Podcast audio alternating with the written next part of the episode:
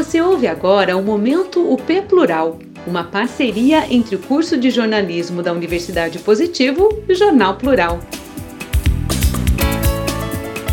Curitiba interrompe vacinação contra a Covid-19 sete vezes por falta de doses. Em quatro meses, só 10,5% da população receberam as duas doses da vacina. A campanha de vacinação contra a Covid-19 foi suspensa ao menos sete vezes em Curitiba desde o dia 20 de janeiro.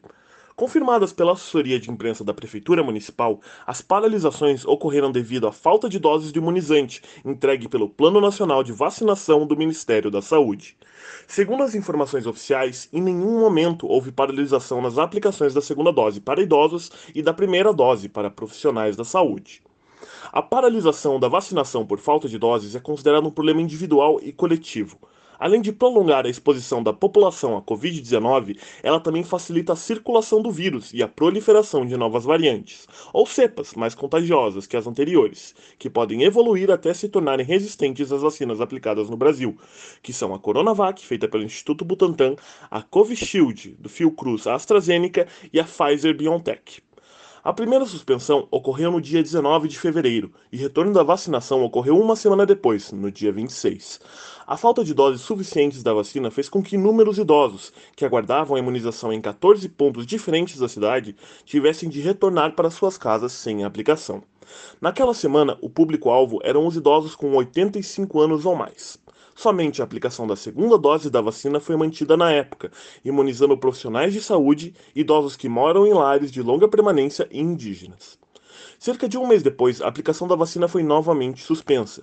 Com isso, idosos de 65 a 69 anos tiveram de aguardar mais do que esperado pela imunização. A segunda paralisação da campanha ocorreu em 31 de março, quando os idosos de 68 anos recebiam imunizante. Na época, pessoas de 75 a 79 anos continuaram recebendo a segunda dose. A imunização com primeira dose foi retomada no dia 1 de abril, apenas para idosos com 67 anos completos. No dia seguinte, dia 2, Curitiba recebeu uma nova remessa de imunizantes contra a Covid, com 1.930 doses da Coronavac entregas pelo Plano Nacional de Imunização, PNI. Do total recebida, 800 doses foram reservadas para imunizar as forças de segurança pública e outras 1.060 para idosos de 65 a 67 anos. A terceira paralisação da campanha ocorreu em 5 de abril e apenas a aplicação da segunda dose para idosos entre 75 e 78 anos foi mantida. A retomada da vacinação com a primeira dose ocorreu no dia seguinte, dia 6, dando início à imunização de agentes de segurança pública, como bombeiros, guardas municipais e policiais do Instituto Médico Legal, IML. Para idosos de 65 a 67 anos, a vacinação retornou seis dias depois, em 12 de abril. No dia 13 de abril, a aplicação da primeira dose da vacina contra a Covid foi suspensa pela quarta vez. A partir dessa data, a campanha atendeu apenas os grupos previstos para receber a segunda dose e os idosos de 67 anos ou mais, que perderam o prazo anterior e ainda não haviam sido vacinados com a primeira dose. Em nova remessa de vacinas foi entregue pelo governo federal em 16 de abril, totalizando 5.785 doses do imunizante contra a Covid. Desse total, 41.175 doses eram da vacina Covishield, produzidas pelo laboratório AstraZeneca em parceria com a Fiocruz, e 24.610 da Coronavac, do Instituto Butantan. Nessa remessa, 43.195 doses foram destinadas a idosos e 2.670 para trabalhadores da saúde enquanto os imunizantes para forças de segurança foram reservados pela Secretaria de Estado de Saúde do Paraná, que liberou o montante necessário para imunizar cada grupo. Por isso, a imunização foi retomada em 17 de abril para idosos com 65 anos. A quinta paralisação ocorreu em 19 de abril e, na época, a vacinação com a segunda dose continuou em Curitiba. Apenas idosos que já haviam recebido a primeira aplicação há mais de 21 dias foram imunizados, respeitando o intervalo recomendado entre as doses da Coronavac. Após uma pausa durante o feriado de Tiradentes, o retorno da aplicação da segunda dose ocorreu em 24 de abril, enquanto o cronograma geral da campanha foi retomado dois dias depois, no dia 26, com a primeira dose para idosos com 63 anos.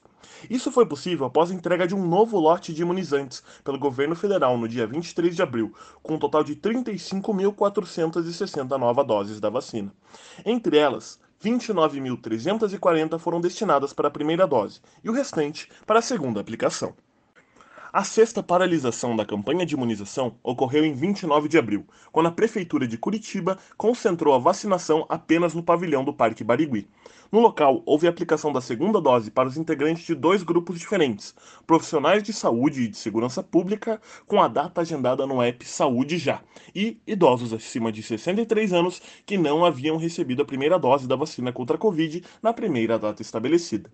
Um dia após a sexta paralisação, o dia 30, Curitiba recebeu uma entrega de 52.685 novas doses, sendo 51.655 da Covishield AstraZeneca e 1.030 da Coronavac Instituto Butantan, que viabilizou a retomada da vacinação em 3 de maio, com a primeira dose para idosos acima dos 60 anos.